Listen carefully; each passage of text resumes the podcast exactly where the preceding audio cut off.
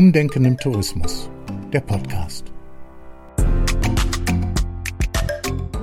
Danke an Herrn Seibige, Direktor des Hotels der Lindenhof, dass Sie sich Zeit nehmen, um mit uns im Rahmen des Projekts Umdenken im Tourismus ein kleines Interview zu führen. Wie geht es Ihnen in Zeiten von Corona? Wie machen sich die Auswirkungen im Bereich Hotellerie bemerkbar? Erstmal vielen Dank, dass ich äh, mit Ihnen sprechen kann und hoffentlich Ihren Studierenden auch einen Blickwinkel geben kann, der natürlich aus jeder Hotelsicht anders ist, aber das mache ich gerne. Mir persönlich geht es gut und ich glaube auch meinen Mitarbeitern. Wir haben im Hotel keinen Corona-Fall. Wir sind maximal Corona geschädigt, was die Wirtschaftssituation angeht. Aber ich glaube, auch da sind wir in den letzten äh, drei Monaten sehr besonnen, sehr ruhig umgegangen, was mir persönlich sehr imponiert hat. Denn das Team hat, hat sich miteinander gut verstanden. Wir sind sogar vielleicht noch ein Stück weit zusammengerückt. Und das, was wir an wirtschaftlichem Schaden zu verzeichnen haben, das holen wir uns zurück. Das sage ich jetzt mal so kämpferisch. Das kann ich nur bestätigen. Haben Sie das Gefühl, dass die strengen Hygienemaßnahmen viele Gäste vom Urlaub im Hotel abhalten, wie zum Beispiel das Tragen des Mund-Nasenschutzes? Das glaube ich schon. Also ein Hotel lebt ja im Grunde von der Lust auf Begegnung, von der Freiheit, äh, sich frei bewegen zu können. Und ähm, das schränkt natürlich ein. Also es ist, äh, wir, wir haben natürlich versucht, das Ganze auf ein Mindestmaß äh, zu beschränken. Wir sind kein Krankenhaus, sondern ein Hotel, wo Menschen sich aus unterschiedlichen Anlässen treffen. Aber nichtsdestotrotz bietet natürlich der ganze Rahmen nicht diese uneingeschränkte Freiheit, die es früher hatte. Und äh, zugegeben, das ist nicht so schön, das ist auch nicht jedermanns Sache. Allein das Registrieren der Menschen ist ja auch ein gewisser Eingriff in die Privatsphäre, denn äh, Datenschutz sollte eigentlich über allem stehen und nicht jeder, der heute essen geht, will, dass er irgendwo registriert wird. Und von daher muss man schon fairerweise sagen, es ist nicht jedermanns Sache und somit natürlich auch eine Einschränkung und es kommen auch nicht so viele Gäste. Besonders der USP, die Veranstaltungsreihe Ein Abend mit, leidet unter den Folgen der Corona-Krise, weshalb wir uns bezüglich des Projekts auf Ihr Herzensprojekt konzentriert haben. Um weiterhin in der Krise Gäste zu generieren und an der Veranstaltungsreihe anzuknüpfen, haben wir uns ein Konzept eines Autokonzerts überlegt. Der Kundenstamm soll dabei besonders angesprochen werden, live bei einem Konzert der Band the Man vor Ort auf dem Parkplatz des Hotels dabei zu sein und so die momentane Situation kurz zu vergessen. Was halten Sie von der Idee des Autokonzerts? Was erhoffen Sie sich davon? Erstmal muss ich Ihnen ein Kompliment aussprechen. Ich finde es toll, wenn junge Menschen sich Gedanken machen in dieser Krise, wie man aus der Situation das Beste machen kann. Erlauben Sie mir noch einen Satz zum Thema Ein Abend mit. Äh, diese Veranstaltungsserie haben wir über zwölf Jahre aufgebaut und ich persönlich glaube, dass das, was vor der Krise richtig war, jetzt nach der Krise nicht falsch ist. Wir haben jetzt eine veränderte Situation, dass die Menschen im Moment verunsichert sind, aber die, die Sehnsucht nach diesen Veranstaltungen wird wiederkommen. Von daher werden wir mittel- bis langfristig an diese Veranstaltungen und hoffentlich auch an die Erfolge anknüpfen. Jetzt zu Ihrer Idee, die ich persönlich sehr toll finde, denn sie berücksichtigt die momentanen Möglichkeiten. Ein Autokonzert habe ich noch nicht gehabt, aber ich bin sehr gern Pionier bei neuen Ideen und finde das grundsätzlich sehr gut. Unser Hotel hat auch die logistischen Möglichkeiten. Wir verfügen über einen sehr großen Parkplatz, der übrigens auch ein Privatgelände ist, was äh, behördliche Auflagen sehr viel stärker verringert. Wenn Sie das irgendwo anders machen, haben Sie sehr viel mit Lärmschutz, mit Brandschutz zu tun. Das entfällt in diesem Falle, ähm, sodass ich glaube, dass das mit relativ wenig logistischem Aufwand machbar ist. Ich bin bei sowas sehr gern, wie gesagt, auch Pionier und dabei. Ich glaube, dass es äh, gut umsetzbar ist. Und es gibt eine Menge Menschen, die sich gerade in dieser Zeit, wie gesagt, sehnen nach auch Kultur. Und warum nicht auch äh, im Auto? Es gab ja in den 70er, 80er Jahren sehr erfolgreiche Autokinos, wo auch übrigens die ersten Küsse stattfanden zwischen Männern und Frauen. Warum nicht auch bei Konzerten? Und ähm, ich glaube, mit ihrer Band, die Sie da ansprachen, die ich mir auch mal angeschaut habe, die würde wahrscheinlich ein ganz neues Publikum in unser Hotel bringen. Und von daher habe ich sehr großes Interesse, da äh, gern dabei zu sein. Welche Kundschaft würde man mit der Idee des Autokonzerts noch besonders erreichen?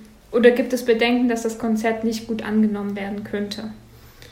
Also wenn ich Bedenken hätte, würde ich ja entweder, also wer an seinem, seiner Idee zweifelt, äh, der äh, zweifelt ja auch an sich selbst. Also ich finde das grundsätzlich gut. Unser Haus lebt natürlich stärker von äh, Leuten zwischen 50 und 70. Ich glaube, dieses Konzert würde vielleicht eine neue Zielgruppe erschließen. Die jüngere Zielgruppe. Zielgruppe, aber das ist ja vielleicht auch äh, positiv, denn wie gesagt, diese jungen Menschen haben auch den Drang, rauszugehen. Normale Konzerte sind abgesagt.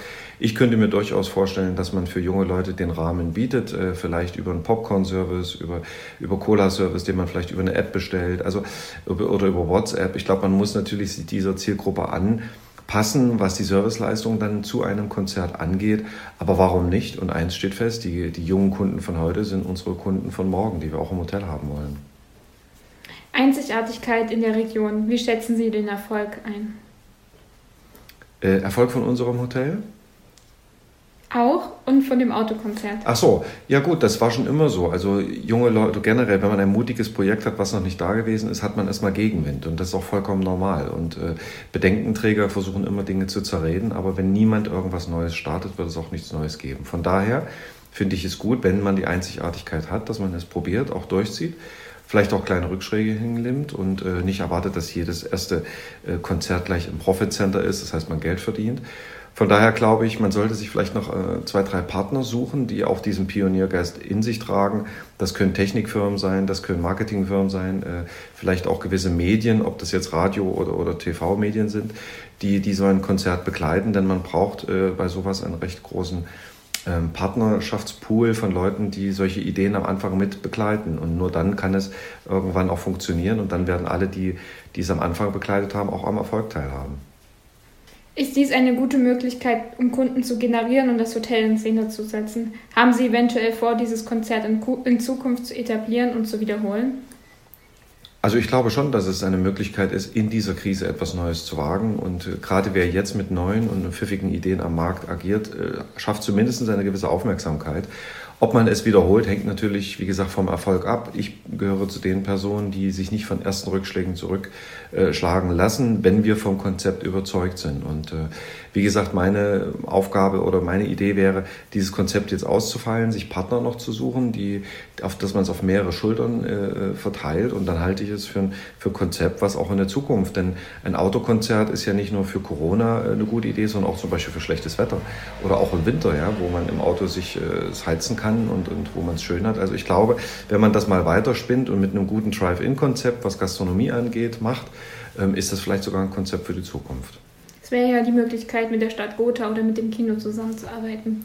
So Unbedingt. Also wie gesagt, bei der Auswahl der Partner sollte man sich nicht äh, scheuen, auch außergewöhnliche Wege zu gehen. Und äh, warum nicht auch ein Kino oder die, die Stadt Gotha? Äh, Stadt Gotha wäre natürlich gut, weil dann hat man wenig Gegner in den Behörden, wenn die Stadt mit im Boot ist. Was wollen Sie zukünftig noch für die Kundenbindung und Neukundengewinnung tun?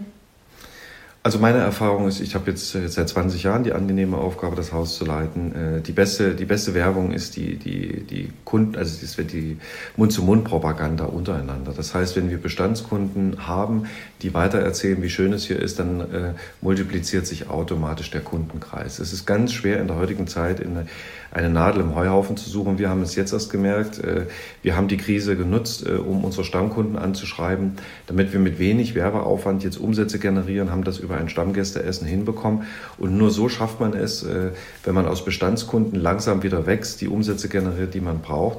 Und eins steht fest, Bestandskunden sind das Tafelsilber und mit diesen kann man dann ähm, äh, neue Kunden kriegen. Und wenn man zum Beispiel ältere Gäste hat, äh, die zu Stammgästeessen kommen, diese älteren Menschen haben in der Regel Kinder, die haben auch Enkelkinder, die man dann über diese Autokonzerte, die sie planen, auch begeistern kann. Und so man hat man eine Multiplikation in der gesamten Familie. Und das ist ein tolles Projekt. Welches Fazit ziehen Sie? Was schätzen Sie, wie lange es dauern wird, bis in Anführungszeichen die Normalität zurückkehrt? Ja, wenn es nach mir geht, wäre die Normalität gestern schon gewesen. Äh, ich glaube aber realistisch sagen zu können, es wird uns mindestens noch ein Jahr begleiten. Am Ende ist, das, äh, ist der Markt ein, ein psychologielastiges Unternehmen. Wenn die Menschen nicht frei im Kopf sind, werden sie auch keine Kaufentscheidung treffen. Das trifft nicht nur auf die Tourismusbranche zu, sondern auch Frauen kaufen sich keine Schuhe, wenn sie das Gefühl haben, ich kann sie nicht austragen. Und ähm, deswegen, ich glaube, wir müssen noch mit einem sehr harten Jahr rechnen, wo wirklich jetzt eine gute Balance als Unternehmer zu finden ist zwischen wirtschaftlicher Vernunft, aber Optimismus optimistischen Unternehmertum. Das heißt, wenn wir alle warten, bis es losgeht, dann warten wir zu lange. Das heißt, wir müssen auch ein Stück weit zur Normalität beitragen. Aber ich glaube, wir müssen realistisch sein, es wird noch eine Weile dauern. Gehen Sie mal von einem Jahr aus. Ich glaube, ein besseres Schlusswort kann man nicht finden. Ich bedanke mich bei Olaf Seibigel, dem Geschäftsführer des Hotels der Lindenhof in Gotha, für diesen kurzen, aber sehr interessanten Einblick. Sehr gern. Vielen Dank.